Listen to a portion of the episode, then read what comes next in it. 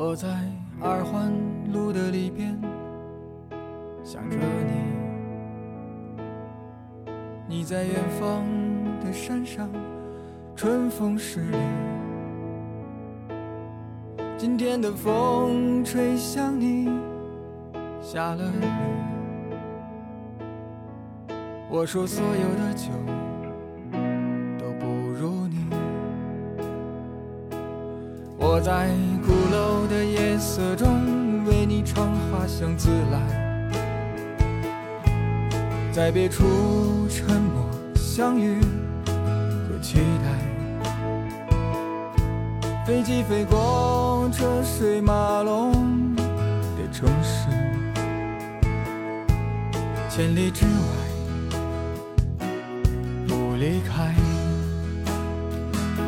把所有的春天都揉进了一个清晨，把所有停不下的言语变成秘密，关上了门。莫名的情愫啊，请问谁来将它带走呢？只好把岁月化成歌，留在山河。大家好，欢迎跟随我继续来到云南之旅分享。说起来，很多都算是老朋友了。嗯、虽然我们没有见过面，但是呢，在长达从五月份啊三月份到现在这么几个月的时间当中，慢慢的我也跟很多听节目的朋友啊变成了真正的朋友。我们微信聊天，我们交流思想，啊，非常感谢大家一路跟随吧，或者也叫一路陪伴。呃，这个世界就是这样，大浪淘沙嘛。可能最开始听你的人啊比较多，后来慢慢的变得越来越少。其实我根本不在意这个数字的变化是多还是少，我只觉得一路能够跟我脾气相投、聊得来的，而且愿意听我唠唠叨叨、叽叽喳喳的这些朋友，是我非常珍惜的，再次感谢。今天也跟一个朋友在聊，说到了人生短暂，人生匆匆几十年嘛，呃，我觉得就是可能跟我还是有相同的思想的那么一个群体或者一群人，觉得其实我觉得有一个很关键的点啊，不要刻意的迎合，也不要蓄意的伤害，做到了这两点，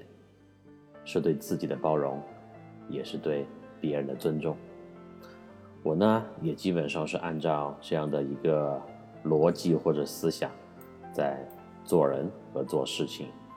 包括在旅途上看到了很多，呃，之前可能和自己的思想啊，然后一些习惯观点不一样的人或者事情，但我的原则就是存在的就是合理的吧。然后在旅途上，我们可以去接受很多新鲜的事物。景色其实是不变的，变化最多的还是人。当你看到了不同的人、不同的人的习惯、不同的人的思想、不同的人的性格，尤其是在云南这样一个地方，它汇集了全市呃还有全国的啊，当然之前老外也很多啊，但今年基本上没有看到什么老外。我在大理看到一个胖胖的美国的女生，我们有会提到。嗯，就是看到全国各地的人汇聚在这么一个让人放松的地方，你其实可以看到人们更真实的一面。因为在工作岗位上，在职场上，在生意场上，在一些比较浮躁的人际关系当中，你看到的都是戴着面具的人，哪怕是你很熟悉的家人朋友，他不一定都是给你展示的真实的一面。但是，当人到了自然环境当中，到了特别美丽的这个风光当中，他情不自禁的就会把他自己真实的性格，啊，真实的一些举动，不经意的展示出来。他并不是要展示给你看。在我看来，在路上看到这些，你觉得奇怪也好，你觉得极端也好，你觉得不礼貌、不文明，或者是哪怕你觉得那是个疯子哈，就是那种很很赞很，就是很呃，我们四川话说要不完了的那种行为，那也是他真实的一面嘛。呃，如果再给我一次机会去报考大学的专业的话，我一定会选择这么几个专业：心理学或者社会学或者人类学。哎，你看这三个学科，实际上现在学出来都是找不到工作的。我有一个学心理学的学生，啊，他出来现在干啥子？在电信公司卖卡，呃，在保险公保险公司搞推销。啊，但你看哈，这个电信公司也好，保险公司也好，金融公司也好，他都是要跟人打交道嘛。他其实就把他的心理学的知识就运用在他的这个呃工作上了嘛，也是挺好的。但是人类学跟这个社会学是研究啥子的哇？这个呢就就业很难。但是如果给我一次机会的话，我可能会去选选择这样的专业，因为我觉得很有意思呀。呃，一路听来的朋友都知道，我在 不同的地方，除了观赏风景啊，体验当地的所谓的风土人情之外，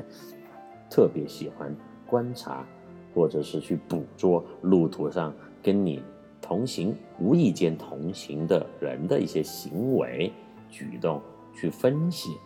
有有的人就说：“哎，你这个心理太阴暗了，你一天嘴说说了你就在观察别个，哈，你肯定是个变态。”哼，我刚刚说了嘛，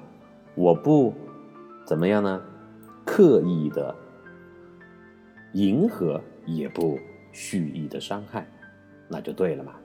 我看你看你又爪子嘛。看你我又不犯法，对不对？而且你这个那么漂亮，就是给人看的吧？嗯，尤其那些美女们啊，说到美女呢，我今天的这个经历当中就会遇到一位美女，听我慢慢道来吧。昨天讲到了跟那个开车的小哥一路上山啊，呃，我在那个药店拒绝了购买任何东西以后呢，他态度仍然非常的好。就一路开车上到了大概四千米的地方，我终于来到了普达措的这个呃国家公园的门口。这个门口呢有一个很大的停车场哈。我本来以为这个今年的特殊情况嘛，再加上那个季节季节，去香格里拉的人肯定远远不如呃丽江和大理的人多，但是我错了。我发现那个停车场满满当当的停满了车，当然有很多是旅行团的大车，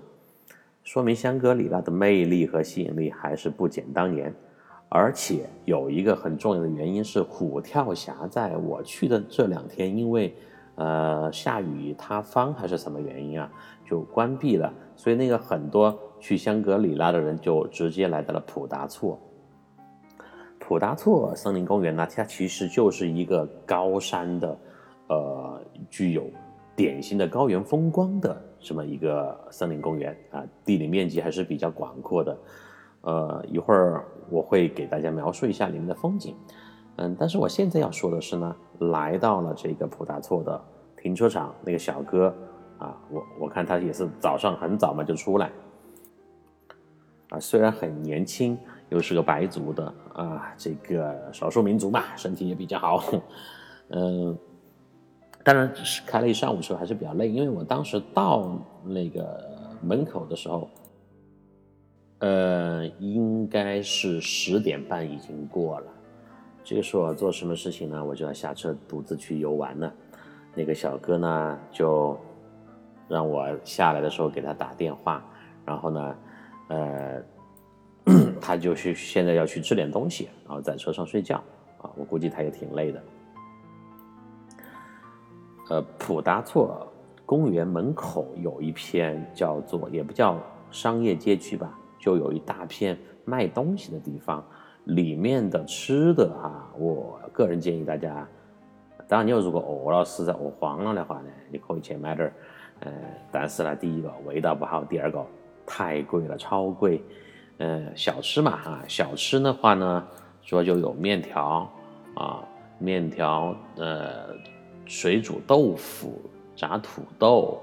肉串、香肠，基本上它的价格是怎么样的呢？呢，我觉得比大理还贵啊，比丽江那些商业化痕迹很重的地方还要贵。它的一碗这个炸土豆或者一碗面，它的价格大概都是在二十五块钱以上。而且我吃了一碗面，因为当时我也饿了，我吃了一碗面，哼，二十五块钱，那个面很难吃。呃，就第一个高原大家都知道，煮东西的话它不容易煮熟，面条很硬，里面的这个口味也比较差。啊，我还让老板给我加了很多醋和这个辣椒油在里面，呃，只能说我只是把它吃下去了，但是拼不出来任何好吃的味道在里面。啊，面条都是如此，啊，你可以想象它的这个其他的土豆呀，哈，其他的小吃啊，包括香肠啊，啊，我估计那个香肠可能就像一个石头一样，咬都咬不动，哼，肯定也就不是怎么样了。所以呢，性价比极低吧，这个地方就是普达措外面的这个。小吃区域吧，然后往前面走呢，就到了这个买票的地方。呃，你看看我先记哈流水账，给大家说一下这个普达措公园的，外面的情况是怎么样。但我进去过后，不到一会儿就遇到问题了，就遇到情况了。嗯，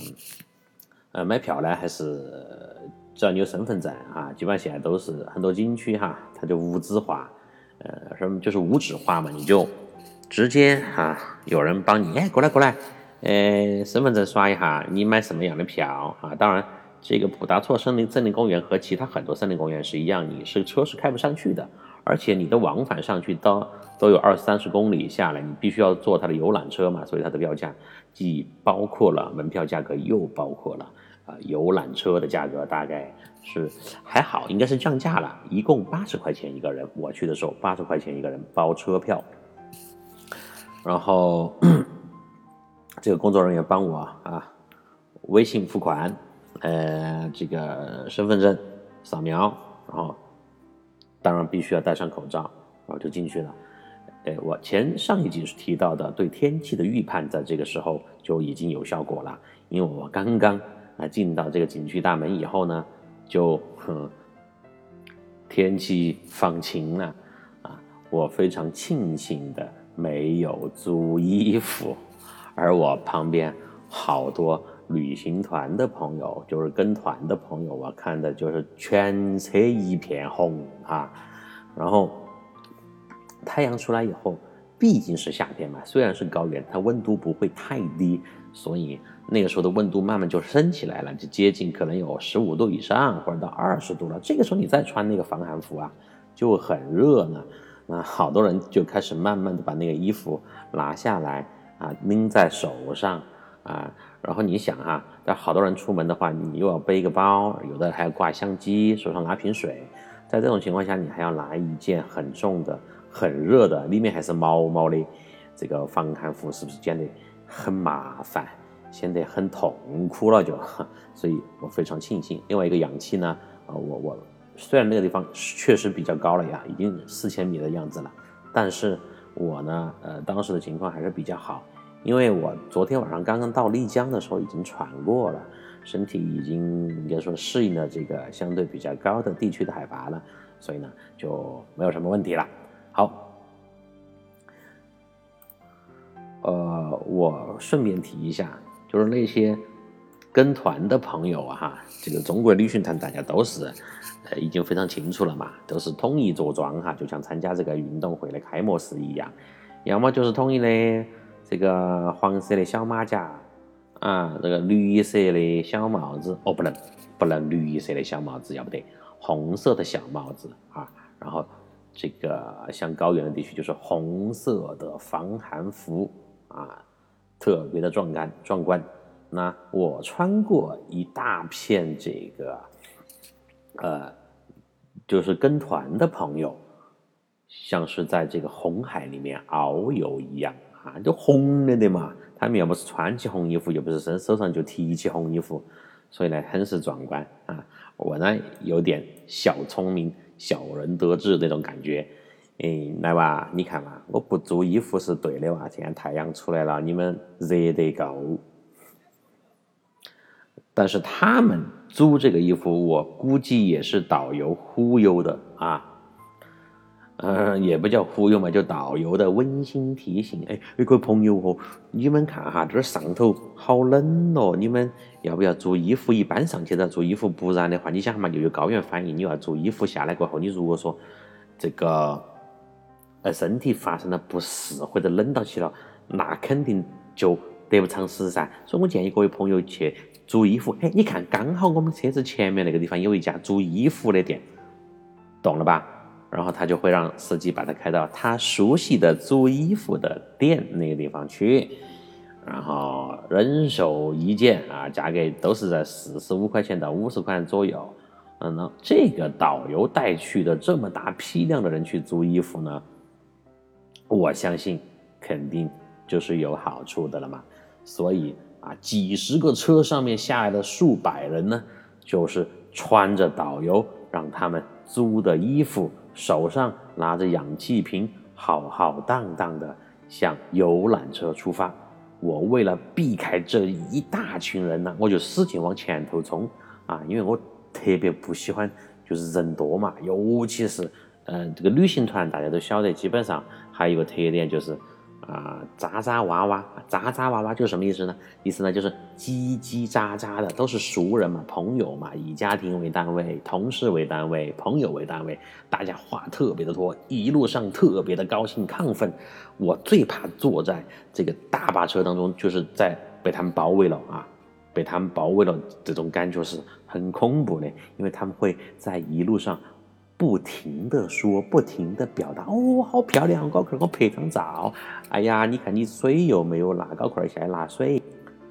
哎，哎呀，我好像饿了。哎呀，我要吃点东西。你刚刚昨天晚上那那包薯片，这个吃完没？没吃完，给我吃一点啊。反正就类似的对话，就是很接地气，很生活化，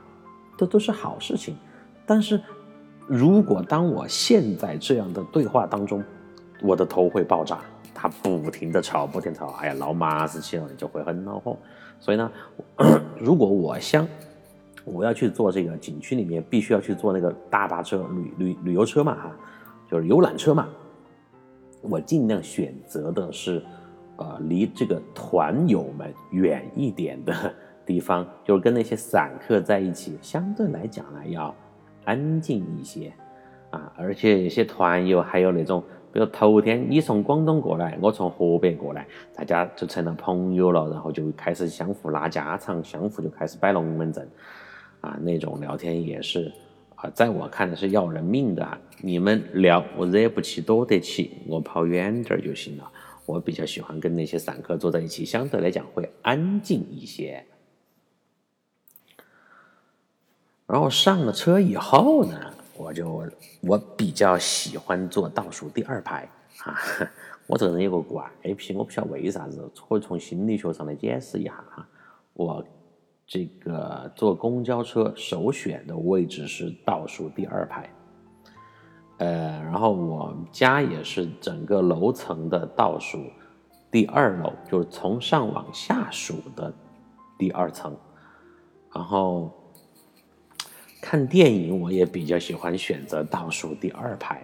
电影院的座位，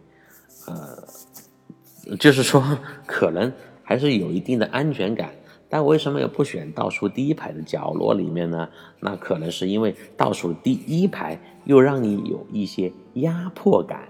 所以你要又有一点点空间感，又有一点点这个安全感呢，我就愿意选择啊，坐车也好，电影院也好。啊，包括在教室里面或者什么地方开会也好，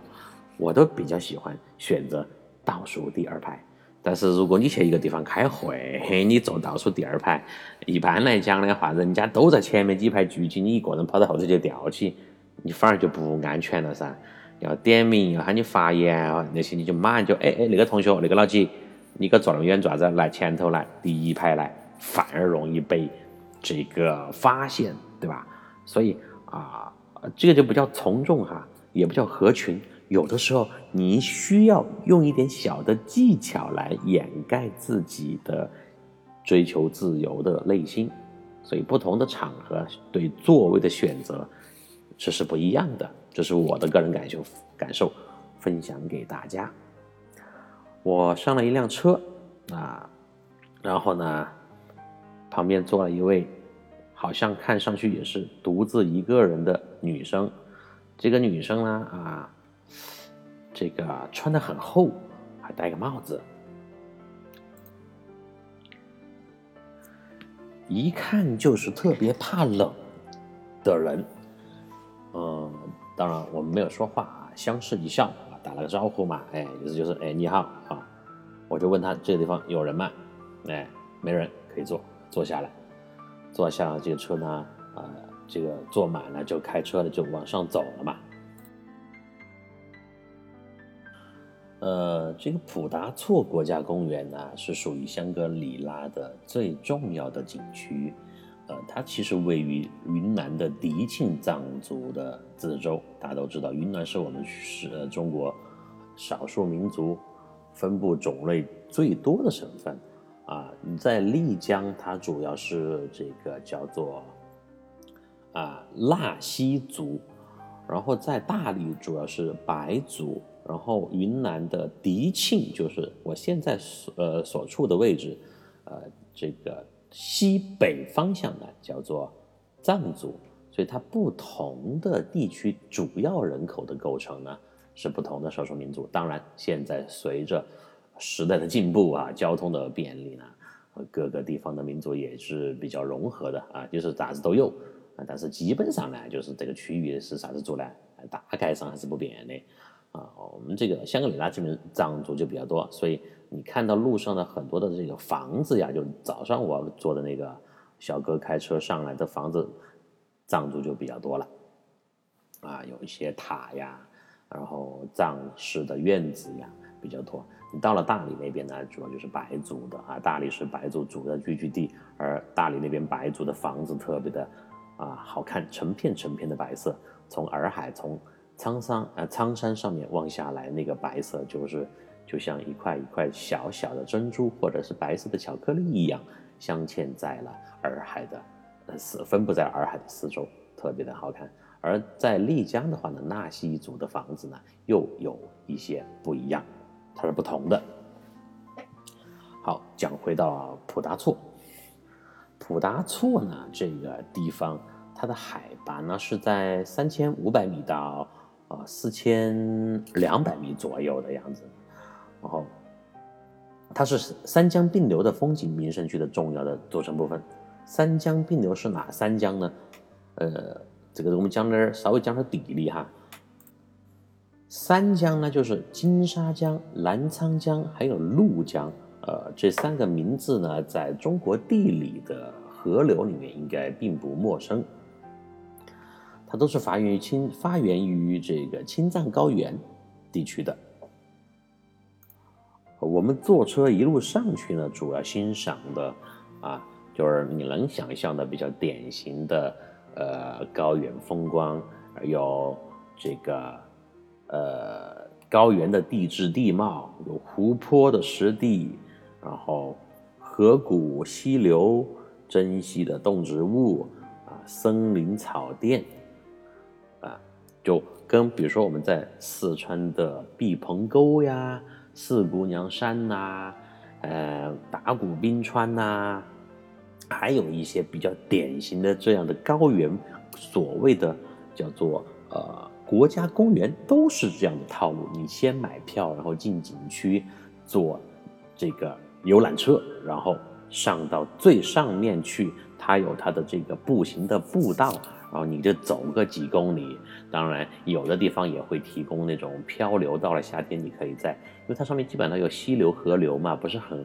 急的那一段也提供漂流的服务啊。你也可以，就是你进去了以后你都不用检票了嘛，因为都知道你是买了票的，所以你可以走一段，再坐一段车，然后再走一段。你也可以全程坐车啊，坐车，然后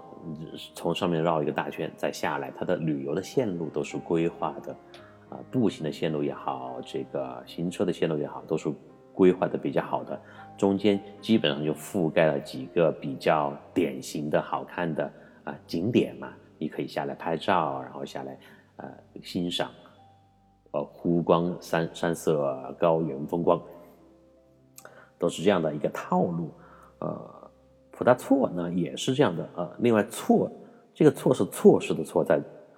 藏语当中“错”呢就是湖的意思哈，这个肯定很多朋友也知道。比如我们去西藏的话，羊卓雍措湖、纳木措湖，对吧？这都是指的是非常有名的高原湖泊。所以呢，这个普达措它也当然就有湖泊组成的风光。它呢，就是在普达措最上面最漂亮的一个湖，的名字叫做蜀都湖。在蜀都湖的旁边就有这个步行的栈道，你顺着那个栈道，你的这个一边是湖的美景，一边是呃山，山上有很多高原才能看到的植物、树木啊，比如说。你可以看到云山啊，这个山树嘛，特别的高大又壮啊。然后可以看到箭竹啊，当然还有高山杜鹃，呃，这个高山松啊，红桦桦树、白桦树。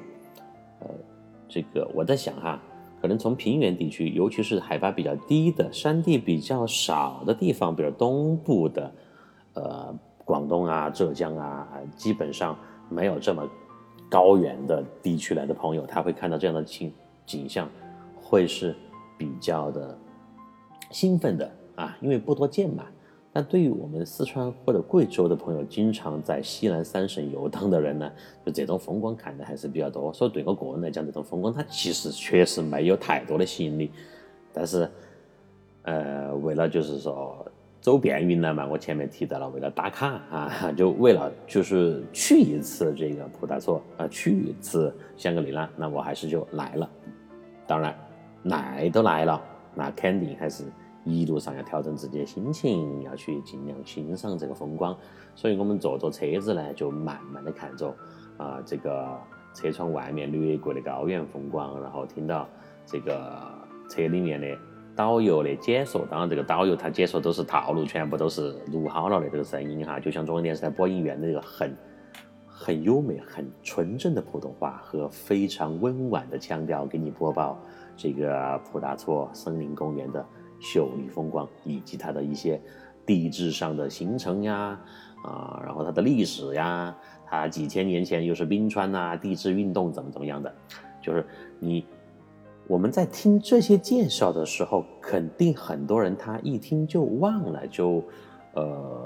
哦，这个是以前是海啊，现在变成了这个山哦，这个湖以前是山，现在变成了海，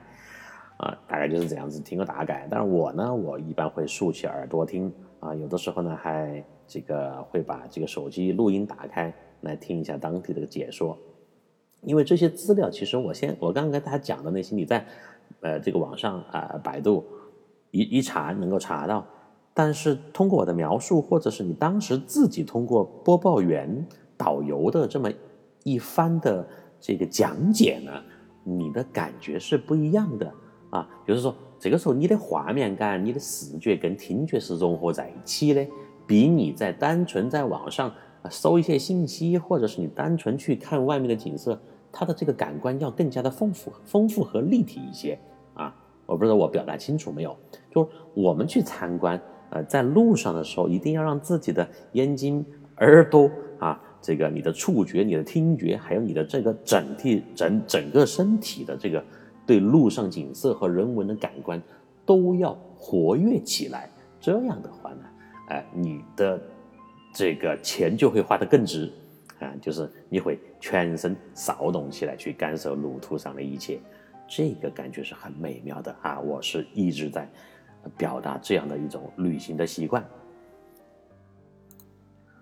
哦，对了，跑一下题啊，说到普达措呢，我们四川的两位名人哈，其实我个人不是很感兴趣，但大家都知道的两位名人就是张杰和谢娜，他们是在普达措举行的婚礼。应该是在二零一一年的九月二十六号在此举行的婚礼。哎，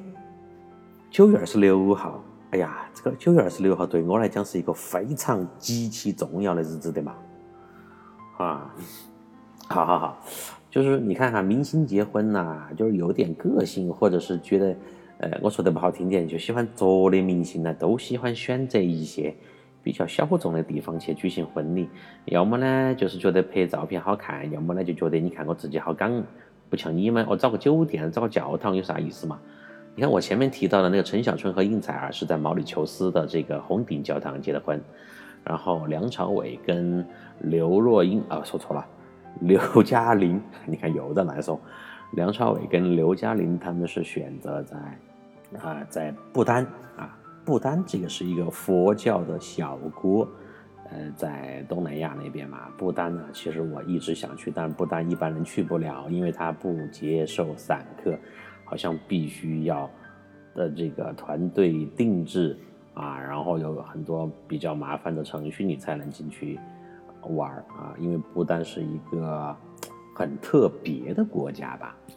因为它全国信佛教，它对他们当地的人文佛教的一些文化还有自然的环境保护是特别特别严格的。有机会的话，我还是想去看一下。嗯，不丹呢有一个寺庙在山上，它的那个修建也是特别的奇怪，或者是说匪夷所思，叫做虎穴寺。有朋友应该听过。好，回到香格里拉哈，回到梁朝伟啊，回到这些明星结婚。我刚刚说的啥子？我刚刚说的张杰跟这个谢娜是在这儿举行的婚礼，对吧？我就说了，明星呢就特别喜欢找这样的地方去结婚啊，显得这个比较圣洁、高贵，或者是纯洁怎么样？但是呢，明星离婚呢，统一都去一个地方，那就是民政局，扯了本本就出来，就了事，对吧？所以，哎呀，婚姻这个事情，感情这个事情啊，啊，我今天又讲到那个情感的话题了。最开始的时候呢，都是啊白头到老，早生贵子啊，当中间很甜蜜啊，就是结婚呢，我觉得是世界上最婚姻是世界上最精彩的这个电视剧，而且是电视连续剧，开始都有一个非常美好的、温馨的、甜蜜的啊开端。然后中间呢，经过剧情的发展，走到高潮。当然，很多家庭呢，到最后呢，啊，一拍两散。当然，如果你的婚姻确实不幸福，不幸福，或者是你觉得很痛苦，当然就民政局嘛，百度地图导过去，OK，拆了本本就出来。当然，可能呃，最近一部很火的电视剧叫什么《三十而已》啊，我没有看。但是我大概的去了解一下情节，也讲到了家庭婚姻啊，什么小三出轨呀，这个这个，反正就是那些世俗剧情能够想到不能想到的，好像都在里面展示出来了，啊，呃，我我我我就是想表达呢，呃，就是当你好感情好的时候，你就开开心心在一起；实在不行的话，那就潇潇洒洒。说拜拜。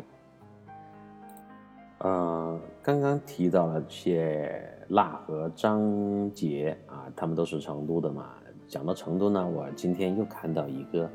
呃新闻吧。今天就是二零二零年的八月十八号，是成都呃大运会二零二一年第三十一届世界大学生运动会。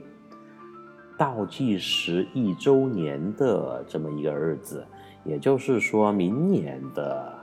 呃八月十九号，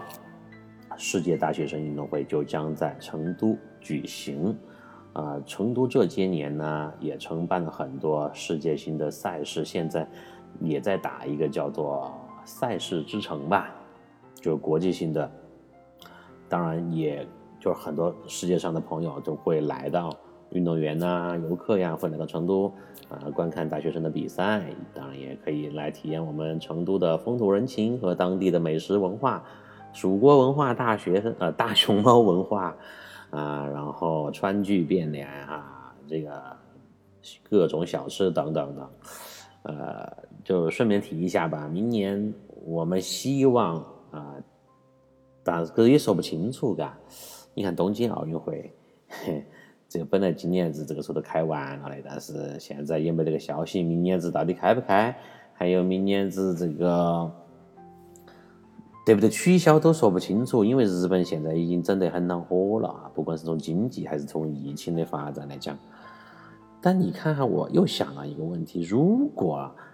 东京奥运会明年要开，明年还有什么东西？还有这个呃欧洲杯推迟到明年，再加上明年大学生运动会，就整个夏天可能就会被这些比赛全部挤满、塞满，那体育迷们就痛苦了。你你到底是看什么呢？呃，这是我想到的一个点。当然，我们希望那种情况发生，说明什么？说明如果这些世界上的重大的赛事都能够在明年的夏天如期举行，就说明疫情已经完全恢复了，已经，呃，不叫恢复了，疫情已经完全离开了我们，啊，就是。美好的生活和世界的秩序已经恢复了，这是一个很好的事情呢。希望希望明年哪怕热闹一点，就是啊紧凑一点，呃，该死的疫情早一点离开我们。啊，就是我刚刚从你看哈，我这个确实又开始发散了，从这个普大错发生到张杰谢娜，又发生到啥子结婚，嗯，扯到成都大运会倒计时哈。呃，最后还是想表达一下，啊，明年的这个时候，如果体育迷的朋友们又想来成都的话，又想来成都看这个世界生啊，这个大学生运动会，到成都来，我们一起相聚看比赛，聊啊，逛公园啊，吃火锅。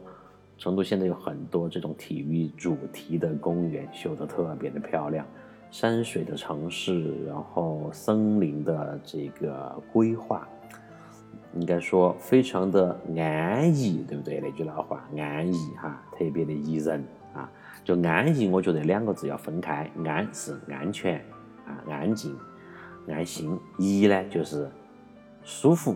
巴适哈，就是让你特别的休闲、特别的惬意的感觉。在成都呢，这两个字你都可以完全的体会到。好了，有朋友又要说我下笔千言，离题万里了。说回到普达措，我们一路坐车上去，哈，旁边的景色非常的美丽，当然空气也越来越稀薄，因为上到最上面是四千两百米左右，然后到了一个点就下车了。我旁边那个美女呢，也就是一起下了车。但是我下车的时候就发现她的脸色不对，因为呢，就是我虽然我们刚刚可能坐车有二十分钟时间没有交流，但是我美女嘛肯定很瞧一眼啥，对不对？瞟了一下，就是她还是很开心的，嗯，非常兴奋的表情，一路上也在用手机在拍窗外的风景，就显得整个人的精神和身体状态都是比较好的，但是。下车以后要开始走一个三点三公里的步道的时候，因为导游告诉我们，我们在这里下车，然后走一个三点三公里的步道，就围着那个蜀都湖的一边啊绕一圈，旁边的这个风光是非常的优美，你可以去呼吸一下上面稀薄的空气，看一下旁边啊平时不多见的高山的植被。这个时候我就准备走，但是我一看那个美女，她脸色瞬间就不对了。首先她脸就白了，然后呢，她整个人走路的时候就有点儿这个摇摇晃晃的。我一看就是身体有点不对。这个时候哈，怎么说英雄救美吗？谈不上救美。因为我跟他是邻座，他也是一个人，我也是我也是一个人，我们一前一后的下了车，我肯定要问一下他，我就问他，我说你没事吧？然后他的这个表情看起来很痛苦，他说我没事儿，我缓一下应该就可以好了，可能有一点高原反应，啊，从从他的这个口音来判断，应该是北京姑娘啊，北京人，这北京美女呢就。就掏出了水喝了两口，然后我就问他，我说你有高原反应没有？呃，带氧气吗？他回答的是，呃，他没有带氧气，因为他之前是去过一些比较高的地方的，包括国外，啊，他说他觉得这个地方没事儿，然后就简单跟我说了一下，我呢就半信半疑吧，我就看了一下他，因为我首先呢，这个时候我的心理活动是怎么样的呢？我我觉得作为一个旁人吧，呃，如果他真有什么问题的话，肯定要去过问一下，但是你又不可能太急迫的，不是说你太主动去靠近别个，因为你也是一个人，他也是一个人，两个都是异性，你不能整得这个人人家觉得你好像有想法还是咋子的，这就不好了噻。当然，我又觉得看他这个状态，因为嘴唇已经开始慢慢在发紫了，然后整个人走路有点偏偏倒倒的，就脸色、眼眼神已经没有神韵了，眼睛没有神韵了，就是和刚刚我们上车遇到的时候，他在拍照的时候的那种表情和精神状态完全是两码事儿了。我又想去关心他一下他，嗯，大家也体会到吧？啊，就是又不敢，又不能太过于关心。害怕人家想多了，对吧？我就说了一句：“那你自己小心一点啊，有什么问题你就这个找工作人员哈。”他给我道了谢，然后我就慢慢的走了，往前面走。呃，和之前的方式一样呢，我特别喜欢一个人啊，自由自在、潇潇洒洒的到处的闲逛。当然，到了这个普达措这个地方，虽然我当时的身体状况还比较好哈，没有什么高原反应，没有任何不适的这个身体状况发生，但是还是需要不要太兴奋，呃，因为不是当年，当年我在西藏那个纳木错，接近五千米的地方还跑步啊，呃，但是上一次四姑娘山的一个经历告诉我。你给我老了哈，你还是稳重点儿，你不要去崩了，不要像学年轻人还去跳，你就慢慢的走嘛。然后我就一路啊跟着这个大多数人的行走的路线，就绕着那个蜀都湖开始往前面，边拍照边行走，边一路可能慢慢的停下来去看一下这个湖的风光。这个蜀都湖呢，它属于高原湖泊，当然没有西藏的那种苍凉，那种更加的与世隔隔绝的绝美的画面和感觉。但是呢，在夏天来蜀都湖呢，来普达措，你会看到的是四周的这个景色，它是带绿色的，也就是说，你不会看到特别苍凉的感觉。虽然海拔海拔比较高。但你感受的是一种比较，嗯，让人清新惬意和不觉得孤独、隔绝世界的感觉。但是它又是在高原，这个湖水呢，它虽然没有九寨沟的水那么的清亮，但是这个湖水它也显得特别的平静、平和。然后湖水旁边的一些草地。随风飘移，然后时而还有一些就是鸟儿在湖面上轻轻的掠过。当然，这个鸟不是很多。再加上你的另外一侧，就是湖的对面一侧呢，你看到了刚刚提到过的很多的高山的树木，你会看到这个地方的景色呢，层次感是极强的，比在四川我看到的一些。啊，国家森林公园的景色又有一些变化，它像是一个人间的仙境，也像是一个世外的桃源。呃，最最特别的一点是在云南这个地方，你来到这个高度，当天空放晴的时候，你看到天空的蓝色的蓝，这个蓝。它跟在四川跟其他的相对比较低一点的高原地区是不一样的，而且你可以看到天上的云彩在不停的流动，天上的云彩流得很快，然后它的这个身影呢又恰好倒映在了湖面当中，湖面很平静嘛，你把你的眼眼睛稍稍的虚起来，眯起来一看，再加上你肯定有的时候你停下来深呼吸。一口气，你会觉得这个地方此刻此时就是你的，就又有了一种你在不同的时空的一种错觉啊！这种感觉呢，是你自己去找的哈。你就是说，本身是具备很好的一个自然环境但，是你自己要去思考，要去想，要闭上眼睛去体会，你才能够找到这样的感觉。当然，如果你跟这是大堆朋友一起边走边吃薯片边喝可乐啊，边拍照边叽叽喳喳的交流嬉戏打闹，那这种宁静的感觉肯定就没得。你只能还是说出来那句话：哦，好美哦。好漂亮，快来拍照！来，你给我拍了，我给你拍，我们大家在一起拍。我就这样边走边体会边感觉这高原的美景，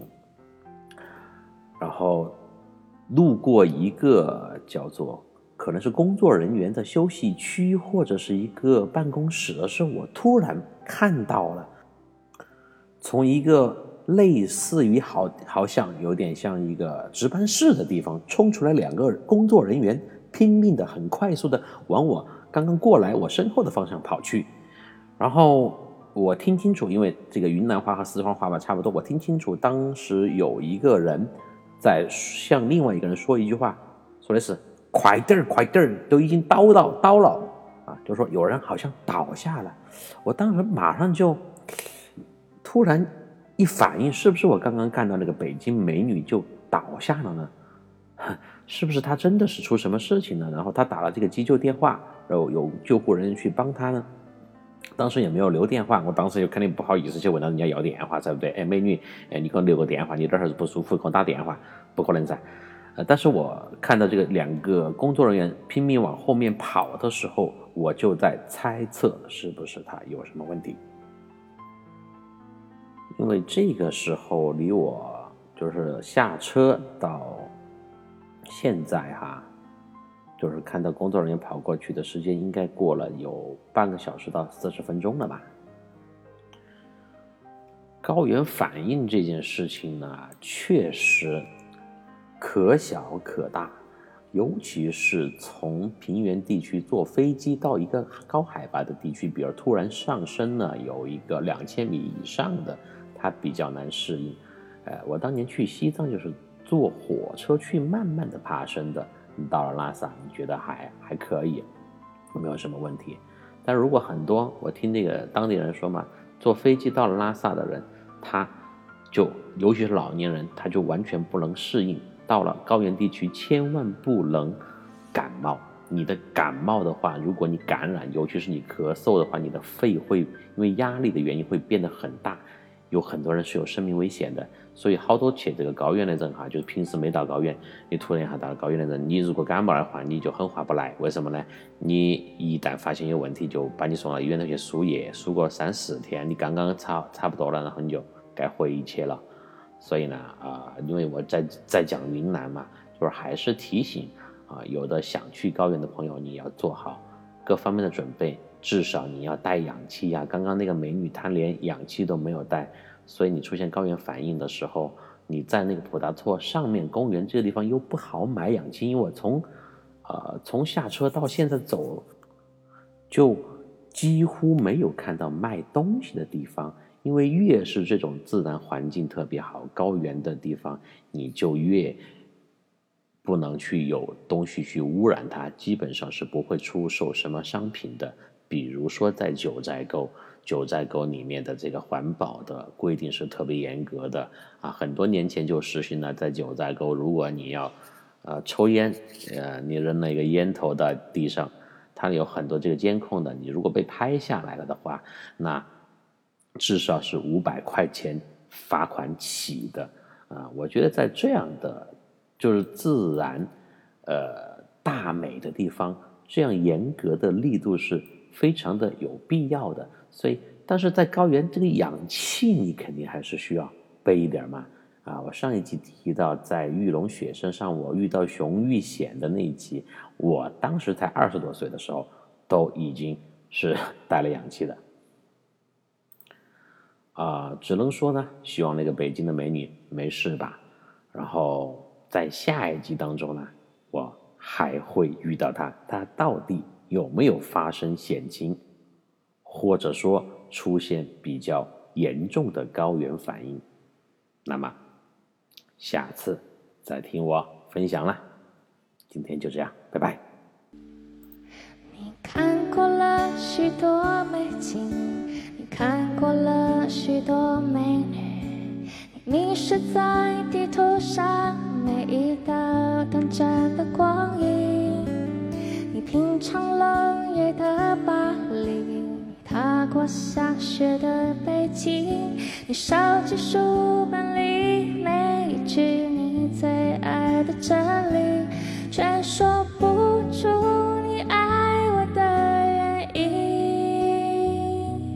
却说不出你欣赏我哪一种表情，却说不出在什么场合曾让你动心，说不出离开的原